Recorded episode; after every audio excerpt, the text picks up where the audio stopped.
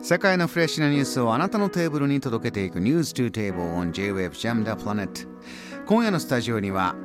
朝鮮半島日韓関係東アジアの政治外交がご専門のジャーナリストで報道番組のディレクター今もそういった制作をしてらっしゃいますパク・ジンファンさんです。パクさんよろしくお願いします。よろしくお願いします。やはり今日は、えー、韓国の今大統領選へ向けてというこの大統領選挙が来年なんだ。そこの前哨戦として4月にあった首都ソウル第二の都市プサン大きな2つの市長選で、まあ、与党ムン・ジェイン大統領がこう続けてきた与党の候補は大きく負けた。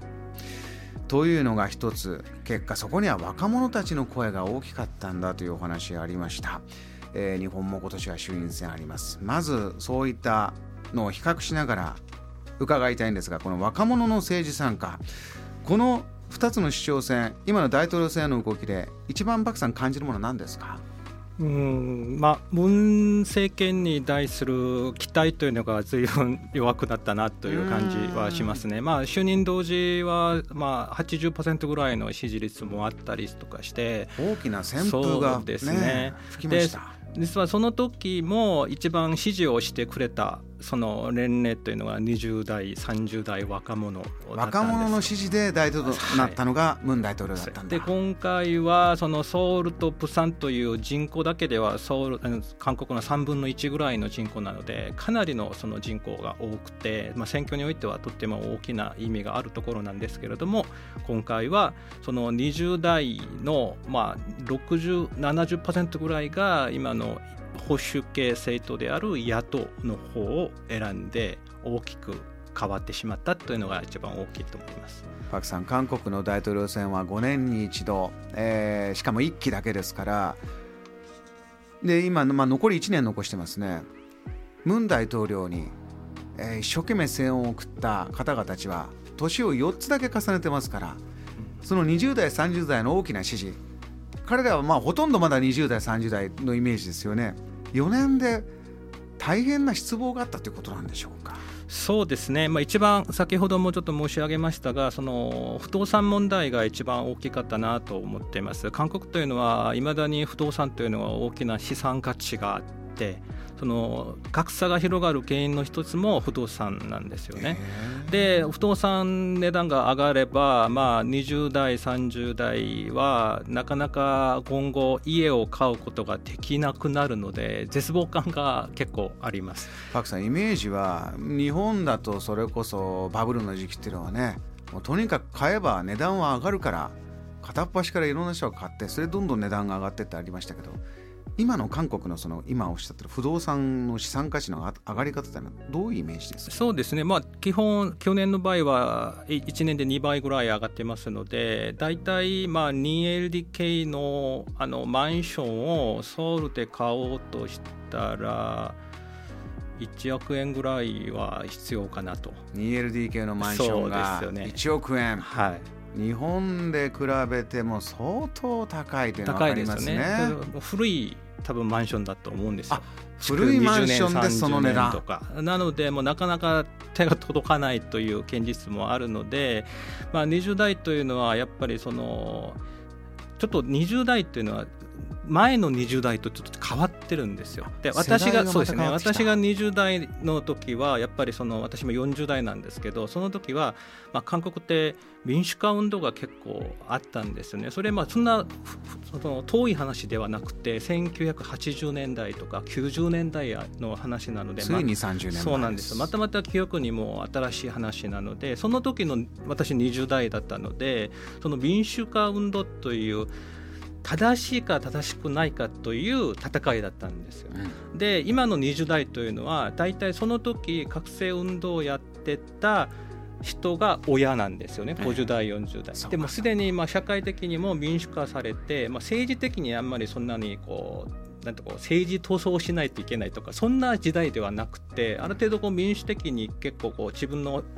表現とか自由にできて、まあ、経済的にも結構成長して豊かな生活をしててそんな20代なので我々40代とか50代とか60代、まあ、60代ではまあ戦争もあって植民地の経験もあるのでその時はまた共産主義とかそれとそっちと戦ってるのである程度こう自分が何と戦ってきたのかはっきり分かってるんですよね。民主化共産主義なので政治思想が固まってるんですよ。自分の考える問題はこれだこれがクリアな世代。その意味で、まあ、大体一概には言えないんですけど今の4050代はリベラルの方が多くて60代70代は保守系が多いので多いので今の与党系分散は30代40代50代の支持が多い。で野党の保守系は60代70代大体30%ぐらい分かれてるんですよ、ね、なるほど。ムンさんは今の言葉で言うとそのまあリベラルというか、はい、革新と言われる政党なわけですね。で、ムンさんはそれをいまだにも結構こう政治思想的なことを語ってるので20代から見るとあんまりこう心に来ない。響いてこない。響いてこないんですよね。あのよくその世代であのミレニアル世代とか、はい、Z 世代っていうのが世界各国の、えー、ニュースから聞こえますが、はい、これは韓国ではじゃあこの世代はこういう感覚だっていうのはどう捉えてますか？やっぱり政治よりはこの政治って私に何をしてくれるのかっていうのが一番興味があるんですよ。例えば今のリベラル政権だからこそいい政党だとか保守系だから私がいいということではなくてこの政権は私今今後生きていくためには家を買うのが大事なのに全く不動産を安定してさせてくれないと。というものすごい実用的な考え方を持ってるんですよね。生活の中の本当に具体的なポイントですね、はい、だから我々が、まあ、今私もそうなんですけど、まあ、私はリベラルですよというその気持ちを持って今の与党を支持する人も多いんですけど今の20代は全くそんなのがなくて本当にこう自分が必要な政策をやってくれる政治を選ぶんですよ。だから我々がこう韓国の今と今までやってきた保守とリベラルという政治的な構図というのが全部なくなった本当にこう不利の考えを持っている20代なので選挙によって先ほど 30%30% 30ぐらいあると言いましたけどやっぱり固定した30%以外選挙に勝つためにはこの20代をつかむしかないんですよその方たちは個人個人の生活が全ての関心になってくると例えばね日本だとじゃあ若い人ってそもそも選挙行かないよね自分の生活一生懸命やってるから選挙は選挙でやっててくださいっていうムードの言われ方も以前ありました。今はもう結構政治への意識変わってると思います日本も。若い方。韓国はどうですか？そうやって個人主義まで行っちゃってもう選挙はやっててくださいっていうところには行ってます？全然違ういや多分若者はまあ毎日毎日政治を考えるわけではないんですけれどもやっぱり政治に自分の声を届くためには選挙に行かないといけないという意識はあると思うんですよ。これそれしかないと思ってるんですよね。大統領制というのも大きいんですか、はい、そうですよね。まあ私が日本に来て感じたのはやっぱり若い人を含めて友達の間にも政治の話をあんまりしない。日本あえて多分控えてると思うんですけど、うん、韓国は若い人も年を取った人も政治の話をよくします。で口喧嘩もします。あ対立する意見もどんどん言って。で、だからこそ政治がこうなんていうんですかねこう自分あ私はこの声はもっと届きたいという欲望が出てくるんですよね。だからそんなのもあったりして日本は大学生というのもあって国のトップを選ぶのはやっぱり自分が直接選ぶわけでもなくて国会議員選挙があるんですけど、韓国は直接選ぶこともできるので、やっぱり毎日考えなくても選挙になるとやっぱり一票入れて私の考えを反映したいという気持ちはたくさんあると思うんですよね。だから大統領制か大学生かという大きな違いもあると思うんですけどもう一つ日本と韓国とこう違うところは、はい、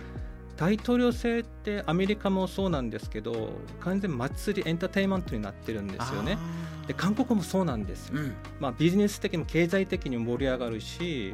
まあ、その選挙になると若者がボランティアで参加して一生懸命選挙運動をやったりで選挙運動が行われその現場に行くとやっぱり自分がマイクを取って自分の主張をはっきり言ったりとかまさに参加する選挙運動になってるんですよ。それをずっと見ながら育つからそうですよね。意識が変わってもその行動は自然に今の若者もやっぱり取るから候補の方はそこに向けてじゃあ政策を一生懸命言わないと、で20代の3030%ぐらいあった中で20代から考えると我々がどう動くかによってこの政権が変わるか変わらないかというのもすぐ認識してるので自分たちに力があはい、るというのは認識してるからこそ関心を持って動いているというのがあるかなと思います。Jam, the planet.